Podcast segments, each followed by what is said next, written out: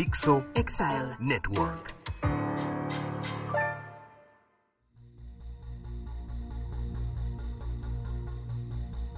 ¿Qué tal amigos? Bienvenidos a esto que es Crimen Digital, su podcast de ciberseguridad, delitos informáticos, todo lo que tiene que ver con el cibercrimen. Mi nombre es Andrés Velázquez, ya saben que me encuentran en redes sociales como arroba cibercrimen y que pueden mandarnos todas sus comunicaciones a las redes de este podcast como arroba crimen digital o crimen digital en Facebook. También tenemos nuestra página donde pueden llegar a mandarnos comunicaciones. ¿Qué, qué, temas quieren que estemos cubriendo? ¿Qué les gustó, qué no les gustó? ¿A quién quieren contactar? Porque hemos tenido unos episodios bastante interesantes, pero el día de hoy tenemos una persona que cuando nos conocimos hace un par de meses, y estamos hablando de que, eh, si no mal recuerdo, fue julio del 2022, nos vimos, nos saludamos como si nos conociéramos de toda la vida, porque nos seguimos en redes sociales, pero nunca habíamos ni siquiera intercambiado un tweet o, o, nada. Y fue muy interesante porque donde nos encontramos, y ya lo saben ustedes, muchas veces me pasa con los invitados que tengo, nos encontramos en un bar,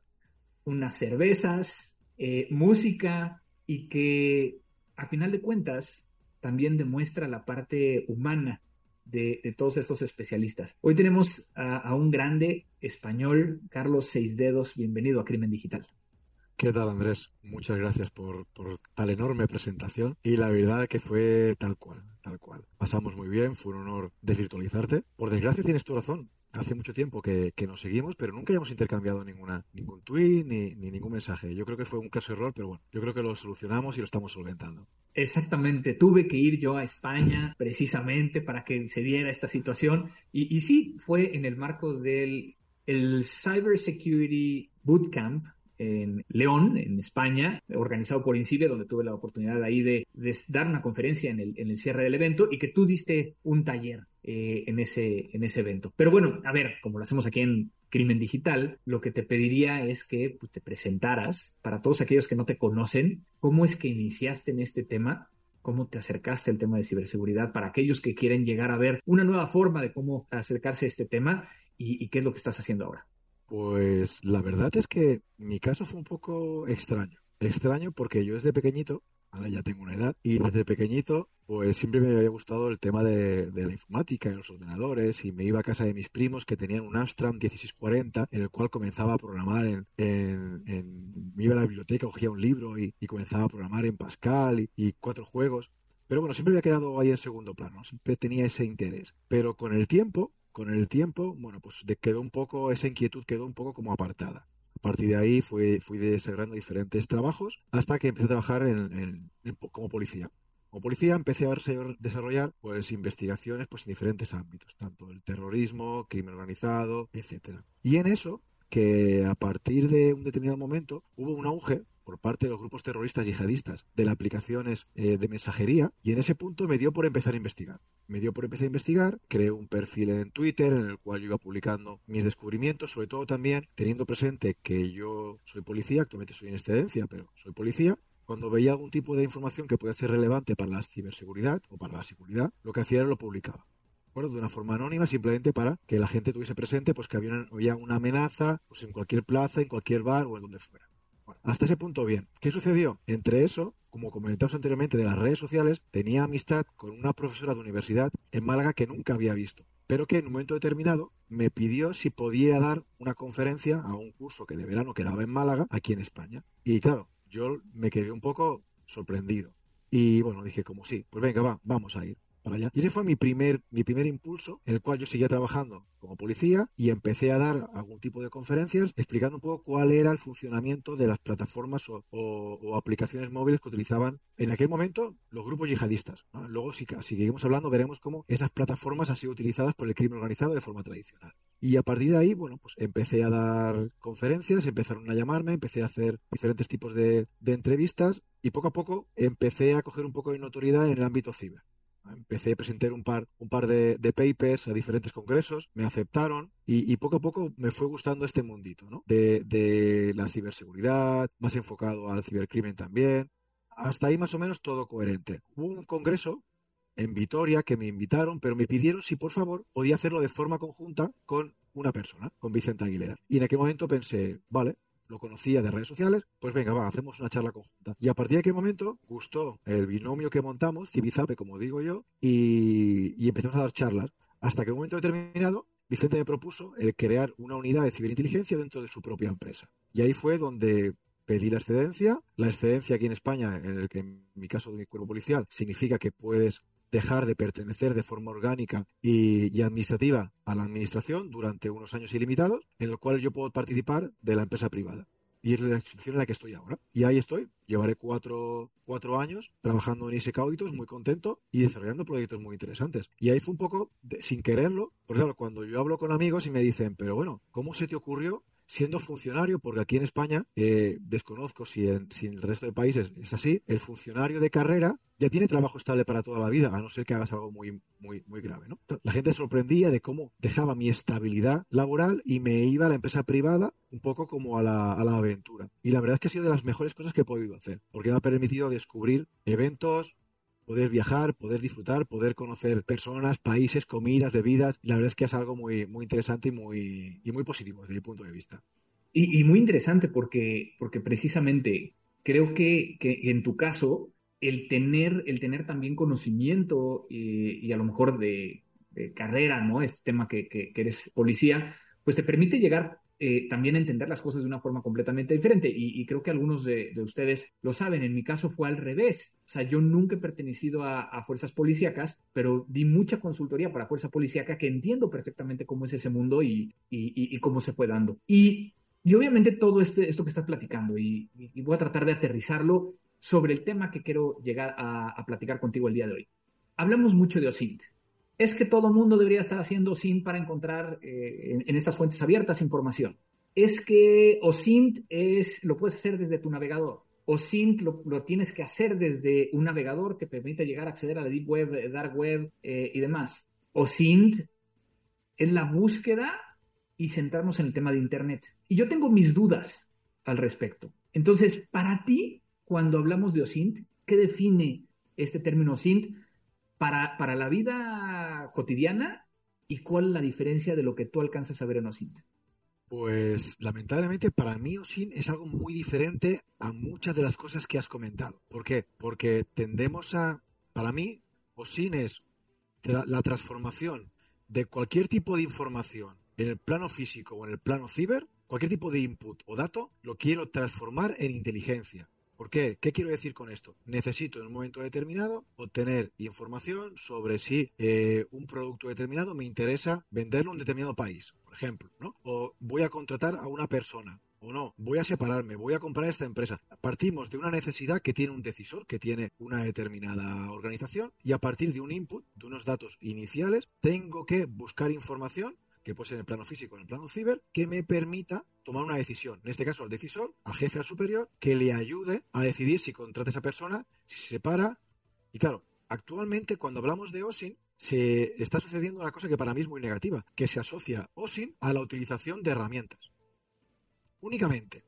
O sea, la gente habla, incluso cuando hablamos con, gente especializada, incluso cuando ves Twitch o diferentes publicaciones, herramienta OSIN. No, OSIN es una metodología que permite, mediante una serie de fases, que son el ciclo de inteligencia, transformar un dato en inteligencia. cuando hablamos de una serie de fases son la fase de dirección, que lo que pretendemos es obtener exactamente qué queremos, ¿vale? Porque muchas veces viene un cliente o viene un, decisor o viene la policía y te dice, oye, eh, tengo un problema. Y realmente te vienen con un problema, pero no es la fuente del problema. Y nosotros queremos llegar a la fuente del problema. Cuando la primera fase es la fase de dirección, saber realmente qué necesitamos. La segunda fase es la fase de recolección. Y ahí sí que entrarían herramientas. Necesitamos saber qué tipo de herramientas necesito. Y ahí esas herramientas típicas de herramienta o sin para extraer información de Twitter, de Instagram, de Facebook.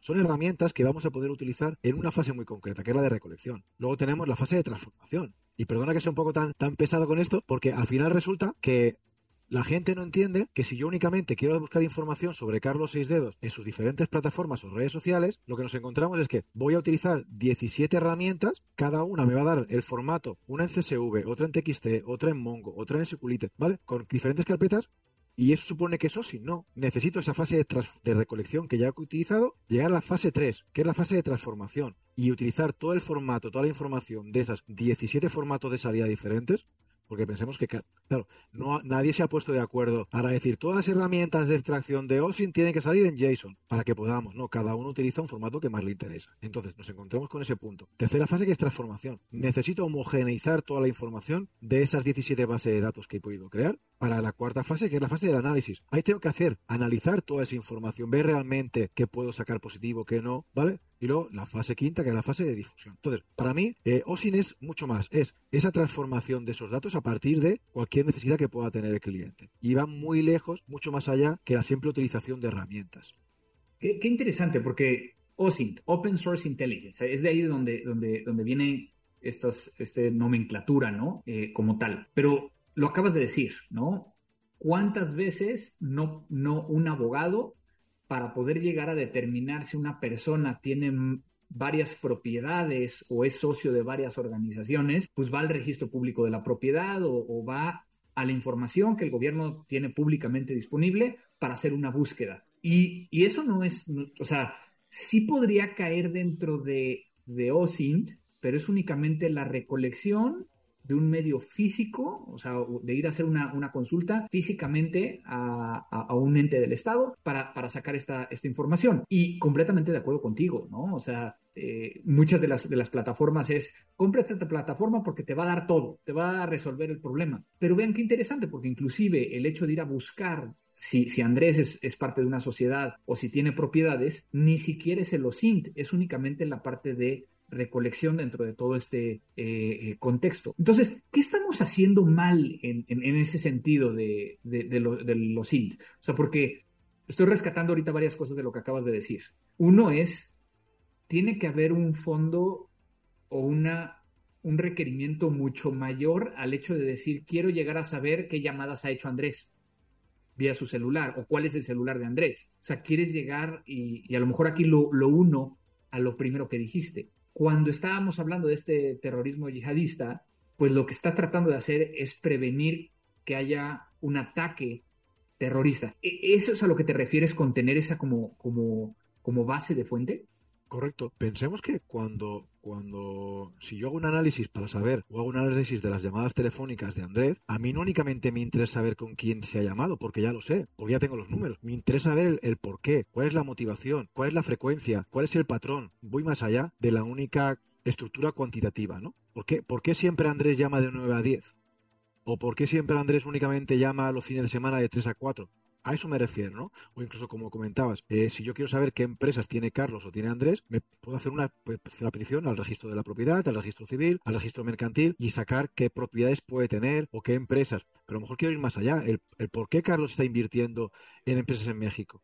¿Con quién se relaciona en México para poder sea, es ir un poco más allá. No es únicamente la recolección, sino hay que pensar, ¿no? De ahí lo, importante que es, y yo en muchas ocasiones asimilo, cuando hablo de ciberinteligencia, lo asimilo con OSIN, porque Open Source Intelligence, ¿no? En inglés está muy bien, porque te aparece la palabra inteligencia, Open Source, inteligencia de fuertes abiertas. Pero cuando, si te das cuenta, cuando hablamos en castellano y hacemos esa traducción, ¿qué nos dice? La mayoría de gente se queda con obtención de información en fuentes abiertas se olvida de para la generación de inteligencia. Y ahí viene un poco mi, mi caballo de batalla, siempre cuando lucho que la gente cuando habla de que hace herramientas, que no digan que es OSIN, que pueden ayudar a OSIN, ¿no? O al desarrollo de investigaciones en OSIN, pero que no, porque sin querer, incluso ya cuando se hacen muchas veces, hacen congresos, eh, el gran planteamiento de, los congresos es ser enfocados a herramientas. Y está muy bien, pero se deja de lado la figura más importante, que es la figura del investigador o la figura del analista, que es la que, tiene que hacer interpretar todos esos datos, toda esa información, para darle un contexto, para darle una definición y que podamos tener esa parte final, ¿no? Que es la ayuda al decisor en algún tema, tal el que sea. ¿Vale? Aquí pensemos que la casuística es brutal. Desde saber quién está detrás de una campaña difamatoria hacia mí en redes sociales hasta eh, qué grupo empresarial está intentando comprar mi organización o, como comentabas, ¿no? Eh, un abogado que puede requerir los, los, servicios de, una, de un ciberinvestigador, un especialista en OSIN, para saber qué propiedades puede tener una persona, ¿no? Aparte de hacer peticiones como puede hacer en un momento determinado al registro de la propiedad de un país, pero te puede interesar saber qué otro tipo de relaciones puede aparecer como socio o otro tipo de registros de otros países que quizás sea más complejo hacerlo de forma física. Entonces, eh, cuando hablamos de inteligencia, yo casi siempre asocio inteligencia y a OSIN. Y de ahí un poco el que me cueste, ¿no? Me cueste eh, entender que la gente sigue todavía con esa, con esa filosofía de asimilar, ¿no? Eh, herramientas a OSINT, y va mucho más allá. Pero, pero entonces aquí, a lo mejor, eh, acabas de decir dos cosas que, que, que, me hacen mucho sentido. El primero es, me pasa lo mismo con el tema de, forense, ¿no? Eh, forense no son las herramientas, sino es el investigador y lo que, o sea, y, y, vean qué interesante porque le has llamado herramientas. Y una herramienta es para ayudarte, no para, para encontrar, ¿no? El, clásico de, de darle clic en este botón y te va a dar el resultado, pues no, no, no existe, ¿no? Pero ahora, por el otro lado, yo creo que, y aquí te voy a hacer una pregunta que, que a lo mejor va a pisar algunos callos, ¿no? Yo hay veces que sueño, pienso, reflexiono, que a lo mejor el hablar de forense está mal que lo encasillemos en ciberseguridad. Porque forense, pues ya no preveniste, ya estás haciendo una investigación después de que sucediera, cuando ciberseguridad muchas veces habla de la prevención. ¿Te pasa lo mismo cuando, cuando hablas de OSINT y ciberseguridad? De que no necesariamente todo tiene que estar en Internet. Totalmente. Yo en ese caso, lo que yo suelo hacer una diferenciación sobre el tema de la prevención es que para mí la ciberseguridad en forma global, incluyendo forense, es reactiva. ¿De acuerdo? Ya ha sucedido ya nos han atacado. Y ahí entra la ciberseguridad, el cómo minimizamos, cómo podemos paliar, ¿vale? Cómo podemos... Para mí la parte proactiva es la ciberinteligencia. Es decir, bueno, eh, ¿cómo puedo, en función de conocer mi organización, conocer cómo operan los malos, si yo sé, tengo esos dos variables, es, los malos utilizan una serie de vectores de ataque, que ya son muchos son conocidos. Mi organización, yo soy capaz de conocerla y la conozco y obtengo una serie de inputs o vectores de ataque.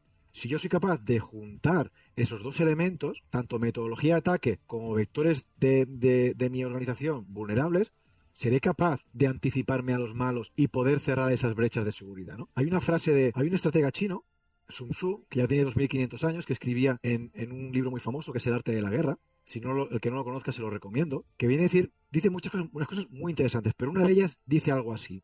Si te conoces a ti mismo y conoces a tu enemigo, no temas el resultado de mil batallas. Si te conoces a ti mismo, pero no a tu enemigo, por cada batalla que ganes, perderás otra. Y si no te conoces a ti ni a, tu, ni a tu enemigo, perderás cada batalla. Y ahí es donde entra la ciberinteligencia o la obtención de información en fuentes abiertas, que para mí es parecido. ¿Por qué? Si yo soy capaz de conocer mediante OSIN cómo operan los malos. Porque pensemos que, aparte de la metodología, informes, etcétera, también tengo que ser capaz de conocer si yo, yo pertenezco a un banco y al banco de enfrente le ha, tenido un ransomware, me interesará conocer qué tipo de vector ataque han utilizado, si ha sido phishing, si ha sido ingeniería social, para prevenir a mi organización.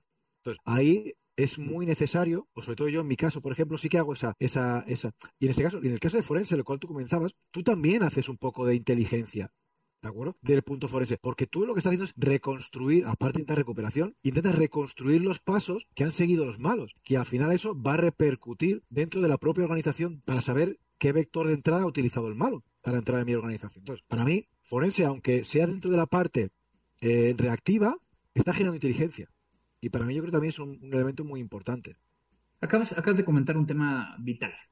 Cuando estamos hablando de esta parte de inteligencia y, por lo que estoy entendiendo es, deberíamos de dejar de hablarle de Open Source Intelligence porque Open Source Intelligence está dentro de este proceso de inteligencia que, obviamente muchas veces lo vinculamos a un tema mucho más gubernamental o, de Estado y no necesariamente tiene que ser así. O sea, cualquier organización puede llegar a ser inteligencia precisamente para lo que acabas de decir de Sun Tzu. Pero tenemos un, un gran problema y es un problema que a lo mejor ya he platicado en algunos otros episodios de este, de este podcast, pero quisiera escuchar tu, tu interpretación de ello. Tenemos mucho problema de que las organizaciones son celosas de no compartir estos indicadores de compromiso que permitan a otras organizaciones hacer threat hunting palabra que me cuesta mucho trabajo y que al final de cuentas es ser inteligencia, ¿no? O sea, volvemos al tema de hacer inteligencia. ¿Qué, estamos haciendo mal o qué deberíamos hacer eh, diferente en ese sentido? ¿Por qué, porque también vemos que el compartir esto me puede llegar a desnudar y, mostrar que soy, que soy este, vulnerable, ¿no? Eso pasa también ya no únicamente en este ámbito, que como tú comentas es algo muy que no beneficia a la comunidad, pasa, por ejemplo, con el ámbito de investigaciones policiales, en el ámbito en el cual provengo. O sea, la información es poder y, tal como tú comentas, si yo te doy información, vas a saber igual que yo. Entonces, aquí sí que es muy necesario y tuve la oportunidad de poder participar en, un evento en Medellín hace, hace unos meses, en el cual comentaba el cómo es súper necesario el que ya no sea por, por De forma general, tenemos a los CESIR, a los CER nacionales de país, que los cuales deberían gestionar de forma independiente todo ese tipo de ataques o, o, tenerse información, ¿no? Deben ser los canalizadores. Pero ¿qué sucede? Un CER de media tiene, un CER nacional tiene cuatro o cinco miembros o cinco personas. Es inviable que pueda gestionar ningún tipo de, comunidad de inteligencia dentro del propio ámbito. De ahí sí que es muy interesante que para poder evitar, esto comentas, ¿no? que se esa pérdida de, inteligencia, eh, de indicadores de compromiso, es muy interesante que hubiese diferentes tipos por sectores, una especie de nexo en el cual es complejo. Es complejo porque tienes que ceder información. Entonces, alguien tiene que ser el primero que diga, yo cedo esta información y a partir de ese punto el resto bajen las defensas, bajen la, sensación de que únicamente quieres obtener información y comparten esa inteligencia. Y a partir de aquí, si podemos ir haciéndolo por pequeños colectivos, sector bancario, eh, sector de fabricación, sector, podemos ir consiguiendo lo que tú comentas, ¿no? Esa inteligencia colectiva. Porque al final pensemos que eh, ya no se trata de vender esa información para poder obtener esa inteligencia, threat hunting, ¿no? Esa palabra tan de moda, ¿no? Que, pero que en definitiva es lo que tú comentas, es ciberinteligencia de toda la vida, no hay más, ciberinteligencia. Entonces, es muy complejo y alguien, en el caso, por ejemplo, en el caso de España, sí que tenemos un ente, el CCNCER, que lo que ha procurado, lo que ha pretendido ha sido crear una cultura y ahí he tenido la suerte de que han querido contar con mi participación de crear una cultura de inteligencia han creado también un esquema nacional de ciberseguridad que lo que pretende es explicar cuáles son las diferentes normas, diferentes plataformas que se pueden utilizar las empresas para ir gestionando todos esos eh, eh, elementos de, de ciberseguridad, también elementos de, información, también facilitan al ente público diferentes tipos de sonda para que puedan ponerla en sus infraestructuras y ellos puedan analizar de una forma gratuita esa información, ¿vale? Porque pensemos que en definitiva lo que buscamos es adelantarnos al malo y va a dar igual. O sea, hoy están atacando al sector bancario, pero mañana van a, van a atacar al sector de restauración y pasado al sector industrial o de automoción. Entonces, sí que es muy importante, como tú comentas, que haya esa, esa sinergia entre diferentes colectivos, pero va a costar mucho porque, al definitiva, lo que tú dices, ¿no? La gente cree que si cede información de cómo la ha atacado, estás dando información intrínseca a tu organización, por lo tanto, estás desnudándote delante de la competencia. Entonces, yo creo que es un, un, error a que hace falta que poco a poco, pues en charlas, conferencias, vayamos haciendo esa labor didáctica de que, que, que comprendan de que es necesaria esa, esa labor de generar sinergias para generar un bien común y que, en definitiva, va a, propiciar un beneficio para todos. Y, obviamente, todo esto, todo esto me, me, lleva a preguntarte directamente, ¿no? ¿Hacia dónde debería de ir todo este tema de inteligencia? Eh, subllamado OSINT, subllamado inteligencia de ciberseguridad, como quieras llegar a llamarle, ¿no? O sea, ya quedamos de que OSINT no, no debería de ser la forma este, general de llamarlo y que las organizaciones no nada más tendrían que estar hablando de OSINT como, ah, tengo aquí mi área de OSINT, ¿no? Sino que tendría que ser inteligencia en general. ¿Hacia dónde tiene que ir? Al final yo creo que, que como comentábamos eh, en, en, otra de las cuestiones que hemos, que hemos platicado, al final es que seamos conscientes de que la inteligencia, la más importante de todas, va a ser la inteligencia colectiva. Es la inteligencia que podemos, que podemos crear, generar entre la inteligencia de que podemos crear cada uno de nosotros. Entonces, al final es crear puntos de, unión, puntos de, consenso en el cual entendamos que lo que estamos compartiendo con el resto de la comunidad o con el resto de nuestro ámbito bancario, da igual el ámbito que sea, eh, va a repercutir en nuestro beneficio. ¿Por qué? Porque está clave como todo. Siempre tiene que haber el primero que dé ese paso de confianza y que ceda parte de la información para que, para que el resto puedan aprovecharla y no ser víctimas, pero luego en el fondo van a, van a repercutir. Pensemos que a nivel policial, como comentaba anteriormente, hay organismos internacionales que intentan digas Interpol, digas Europol, que intentan aglutinar esa inteligencia de diferentes países y poder compartirla con el resto para que todo el mundo se pueda beneficiar. Pues en el caso de inteligencia va a hacer falta algo parecido. Va a hacer falta que se le dé, de mi punto de vista, ¿eh? se, le dé más, se le dé más poder y más peso específico a los diferentes CERS o CESIRs para que tengan esa capacidad de poder orquestar diferentes grupos de trabajo en los diferentes ámbitos que podamos crear o queramos trabajar para que se cree ese clima de confianza y que no nos cueste dar información, no nos cueste dar esa inteligencia que se puede obtener a partir de nuestro ataque. Porque al final, en ocasiones, sí que es importante también, como comentabas anteriormente, las organizaciones están dando cuenta de que está muy bien el departamento de ciberseguridad, ¿vale? Que compran hierros y está muy bien, pero al final necesito eh, que haya un departamento propio de ciberinteligencia. Ya no únicamente comprarlo, indicadores de compromiso a terceros, que bueno, dentro de lo malo, menos es nada. Pero deberían pasar de comprar indicadores de compromiso a empresas a crear su propio departamento de inteligencia y ese departamento de inteligencia que fuese el encargado de recopilar información específica para su ámbito y sus necesidades para poder analizarla, procesarla eh, y difundirla de forma consecuente con, en este caso, pues, la propia dirección y también en el caso de que, de que se llegara a este punto en el cual el CSIR, el CER, ha creado sus canales de comunicación entre diferentes sectores, oye, pues compartirla también de esa forma. Yo creo que un poco sería, sería el, el camino, ¿no? En el cual esas unidades deberían empezar a conformarse. Aquí en España las grandes empresas ya están dando cuenta de que está muy bien subcontratar el servicio, pero también está muy bien tenerlo intrínsecamente. Aquí está claro que dependerá también de la madurez de la empresa y de la organización. Una empresa pequeñita no va a poder permitirse tener un departamento de ciberinteligencia y podrá empezar a, conocer sus beneficios a partir de subcontratarlo. Pero grandes organizaciones ya empiezan a ser conscientes de que es necesaria la creación de estructuras dentro de la propia organización que puedan trabajar de forma coordinada con el departamento de ciberseguridad, tanto física como, como ciber, porque pensemos que una, una un gran banco, una gran superficie o una, una, una gran marca de ropa que tenga 100, cientos de tiendas en, varios países, aparte de conocer a nivel ciber cómo pueda ser atacada o no, ¿vale? También me interesa saber si está habiendo una campaña de desprestigio o si va a haber una, una campaña para intentar hacer manifestaciones en la puerta de mis, de mis tiendas porque va a haber una huelga. Entonces, yo creo que es muy interesante que cada vez las organizaciones se den cuenta de que es necesaria eh, la inteligencia en muchos ámbitos, ya no únicamente en el ámbito ciber, sí, sino también en otros ámbitos de, su organización. Inteligencia competitiva y tipo de inteligencias que al final repercuten también en el beneficio de la organización. Y algo que he estado escuchando últimamente que, se me hace muy interesante cuando hablamos de, threat hunting, de, OSINT y, y demás, es, creo que hemos caído en, este tema de automatizar todo, en el tema de eh, a ver qué me trae de información y demás, y deshumanizamos el proceso. Lo deshumanizamos no solo desde el punto de vista de, quien hace la investigación, pero también de que se nos olvida que a quien estamos investigando no son robots, son personas. ¿Por qué, ¿Por qué estamos llegando a eso? ¿Por qué no estamos desviando de lo que deberíamos de hacer y por qué no estamos involucrando eh, a los humanos? Principalmente por una de las cosas que hemos comentado anteriormente, que es, tendemos a creer que la inteligencia o ciberinteligencia se puede automatizar.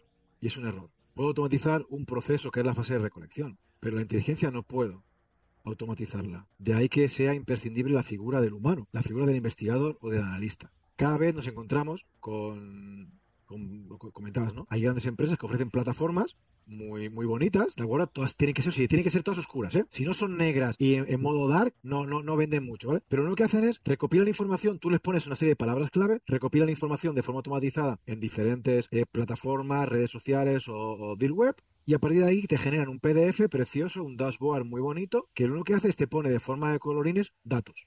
Pensemos que de las cinco fases que hemos hablado del ciclo de inteligencia, estamos en la segunda, en la recopilación de datos. Hemos recopilado datos y lo hemos puesto en un formato muy bonito, pero no hemos pasado. Nadie ha analizado esa información. Nadie ha verificado si esa información que he recogido, en el cual, eh, pongamos un ejemplo. Yo ahora cojo, me voy a Pastebin y, creo un Pastebin que son eh, leaks, ¿vale? Filtración de correos electrónicos de mm, la Policía de México. Y lo publico. Y me invento correos y usuarios. Me lo invento, da igual. ¿De acuerdo?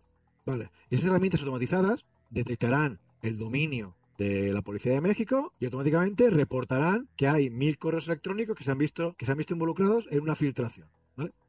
Y será mentira. ¿Alguien se ha comprobado, alguien, alguna lista ha comprobado realmente si esa fuente de información es veraz o no? No se comprueba.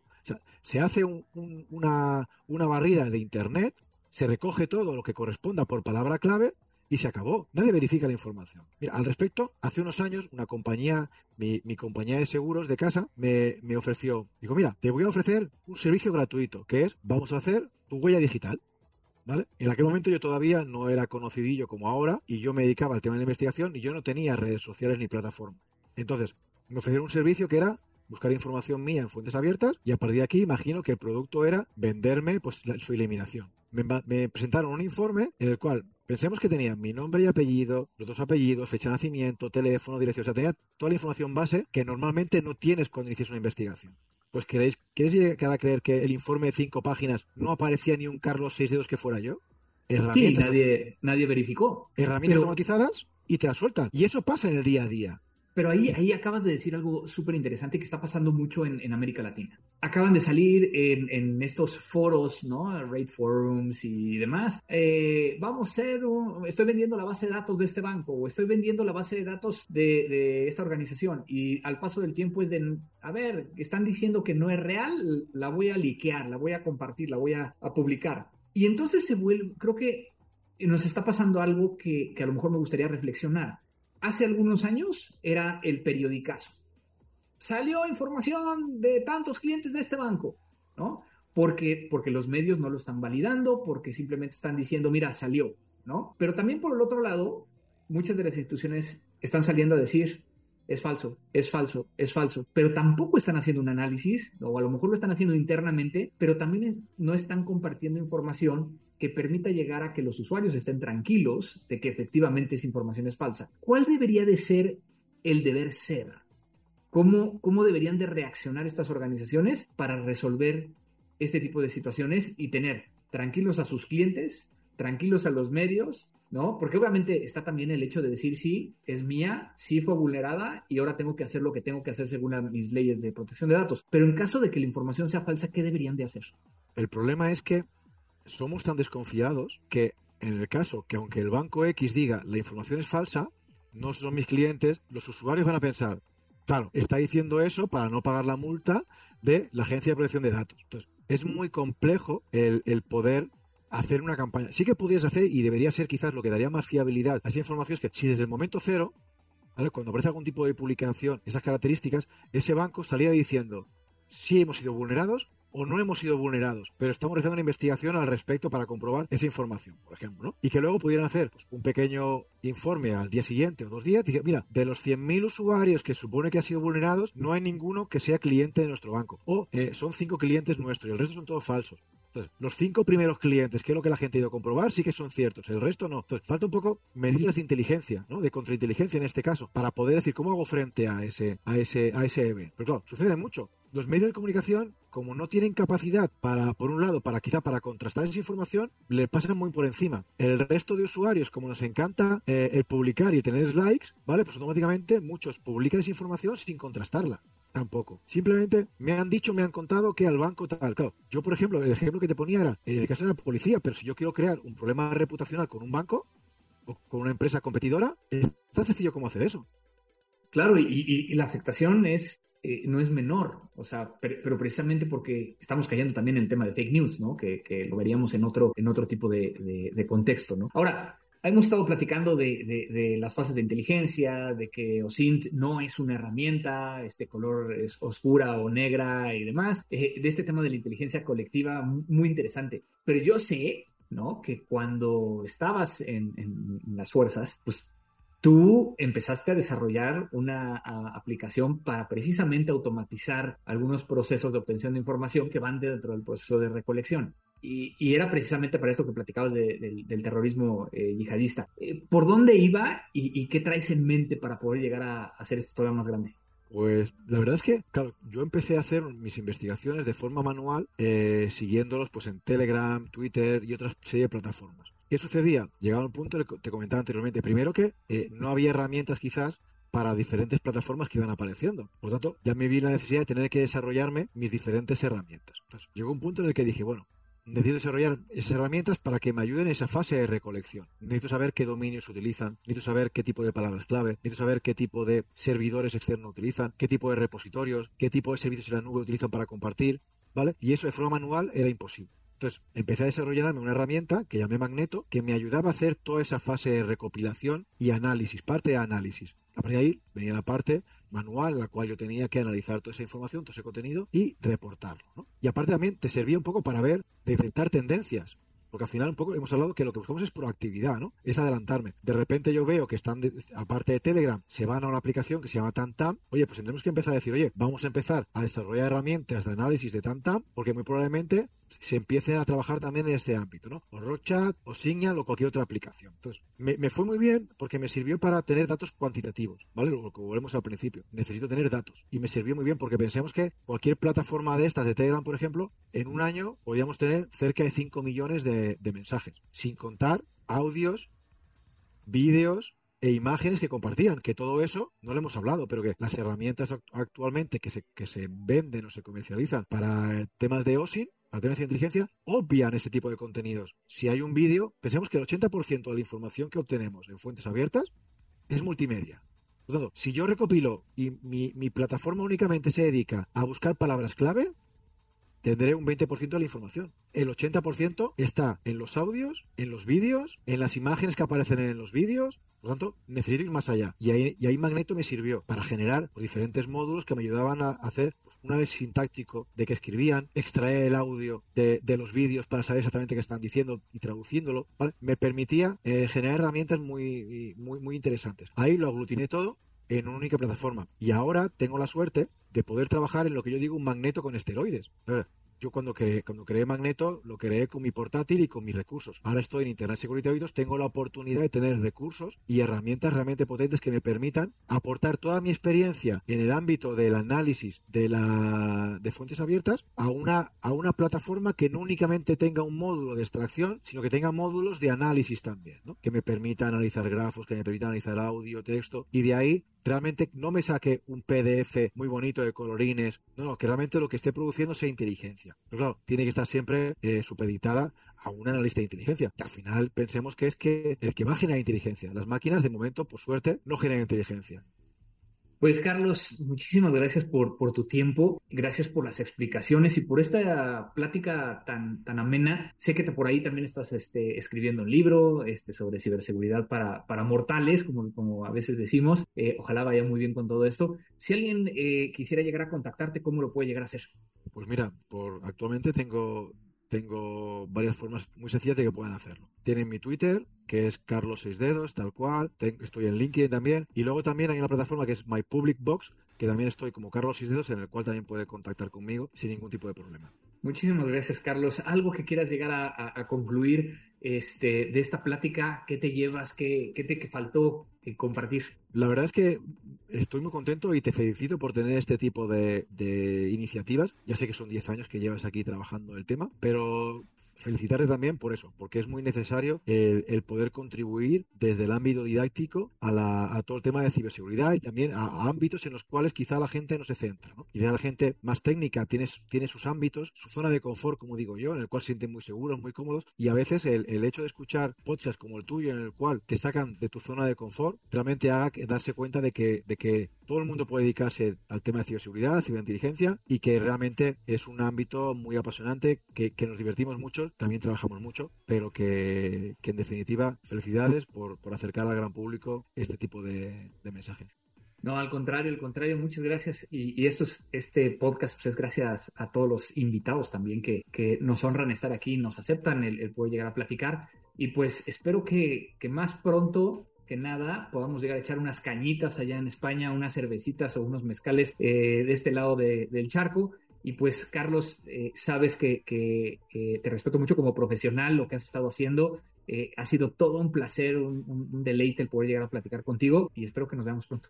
Igualmente, y seguro que sí. Ya tengo ganas de, viajar a México, que todavía no he viajado, y la verdad es que tengo muchas ganas. O sea que seguro que pronto nos vemos. Exactamente. Pues eh, esta fue la, plática, la charla, la conversación que tuvimos el día de hoy sobre un tema súper interesante. Creo, creo que me doy con muchos temas de, reflexión, muchas otras que tendré que, que seguir pues contrastando contra, contra especialistas como, como lo fue Carlos. Y pues no me queda más que agradecer a Dixo, nuestra casa, que nos permite llegar a estar eh, en todas las plataformas de donde pueden llegar a escuchar este podcast. Gracias a Vero por la edición. Eh, muchas gracias a todos los que se comunican con nosotros vía las redes sociales. Mándenos sus mensajes. Hay veces que luego no me mandan y siento que nadie me escucha, pero después veo las descargas y sé que me están escuchando. Simplemente mándenme un tweet, mándenme un mensaje para saber que están ahí. Y pues no me queda más que decir que esto fue Crimen Digital. Crimen, digital.